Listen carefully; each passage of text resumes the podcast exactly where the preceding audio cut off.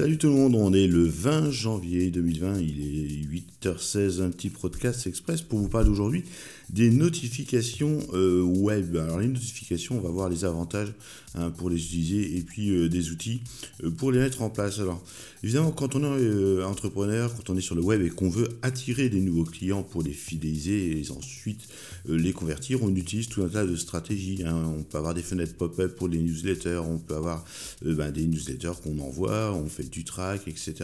Mais il y a un truc qui est hyper intéressant, ce sont les notifications qui apparaissent sur les navigateurs. Alors quand on navigue sur Internet, on a souvent remarqué, hein, il y a beaucoup de sites web qui euh, proposent une petite fenêtre, hop, euh, voilà, euh, ce site souhaite vous envoyer des notifications, voulez-vous les accepter, oui ou non? Et on clique sur oui, et à partir de là, on met en place le système, on s'abonne hein, à une notification web, une notification push. Hein. La notification push, quand on a un site internet, c'est vraiment un bon moyen pour joindre nos personnages, j'espère que vous vous rappelez, un des bailleurs personnages. Alors, techniquement parlant, la notification web, c'est un message cliquable qui est envoyé par un site web à un abonné. Alors, on parle de push web ou alors de notification Chrome. Hein, euh, elles sont diffusées en fait comme euh, c'est diffusé sur notre appareil mobile et sur notre ordinateur, même si on n'est pas présent sur le site ou même si le navigateur n'est pas ouvert. Donc c'est ça le côté pratique. Qu'on soit présent ou pas, de toute façon, l'ordinateur, euh, dès qu'il va se connecter à Internet, il va recevoir les notifications. Et après, dans notre fenêtre de notification, on pourra aller consulter les articles. Alors évidemment, il faut que le destinataire se soit abonné hein, et dit qu'il veut, qu'il veuille ou qu'il puisse, bref, qu'il accepte de s'abonner aux notifications. Alors avec les notifications, donc on garde un contact avec nos visiteurs. Puis on peut aussi stimuler un certain engagement hein, et les amener au panier. Hein, c'est comme les, notifications push sur les appareils mobiles hein, euh, qu'on a sur notre iPhone ou nos appareils Android. L'avantage quand même, c'est qu'on n'a pas besoin d'investir dans une application mobile. Alors on va parler quand même d'opportunités pour créer une connexion avec nos prospects pour, le coup.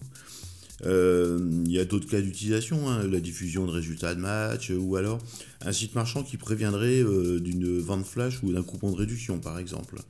Non, déjà, on peut atteindre les internautes même s'ils ne sont pas présents sur le site. Ça, c'est super important. Il n'y a pas besoin que le navigateur soit ouvert, c'est l'ordinateur qui reçoit la notification. Alors si une personne veut recevoir des notifications, donc même si elle n'est même pas sur notre site en ce moment, du moment qu'elle est sur Internet, elle les reçoit.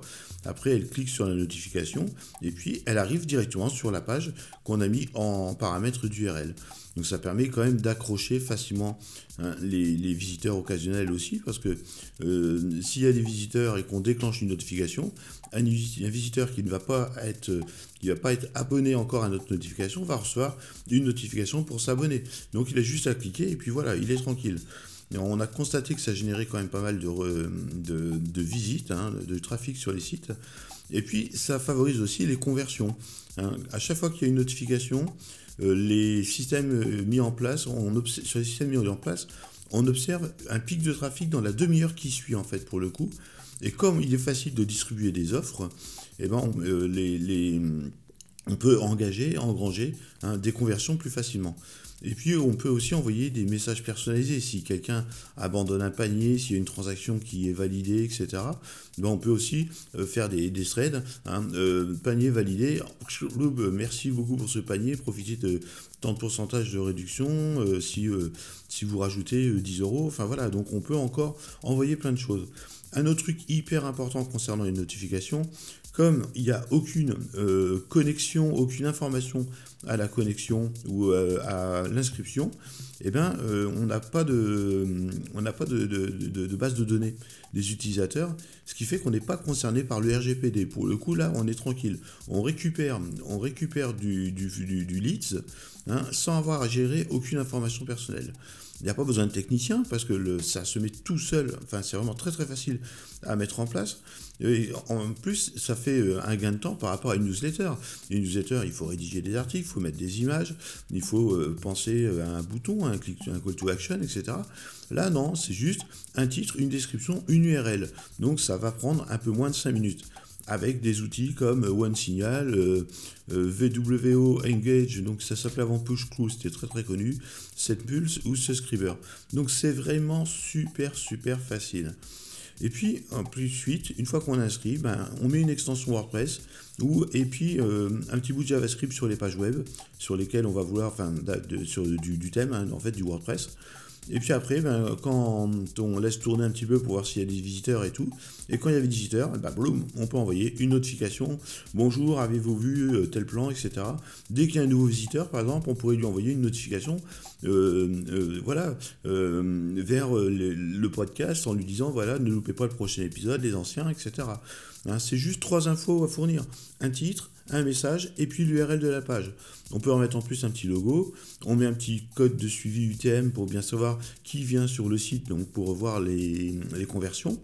Et puis on peut même planifier hein, des notifications par jour et par heure. Donc voilà, on constate un, taux de clic entre 5 et 10%, donc euh, largement supérieur à celui du newsletter qui est 2 à 3% à tout péter. C'est donc moins, plus facile, beaucoup moins coûteux à mettre en place qu'une newsletter. C'est compatible avec la plupart des, navigateurs.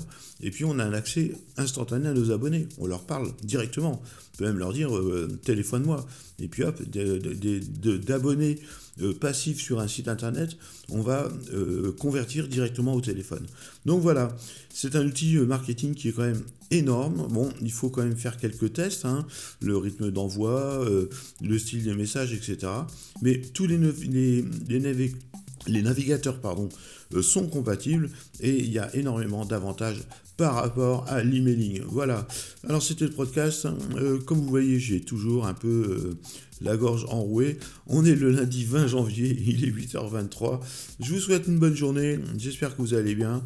Et puis ben, n'hésitez pas, venez nous voir. Moi c'est Franck, lepodcast.fr et ipfix.info. Allez, à plus tard. Tchou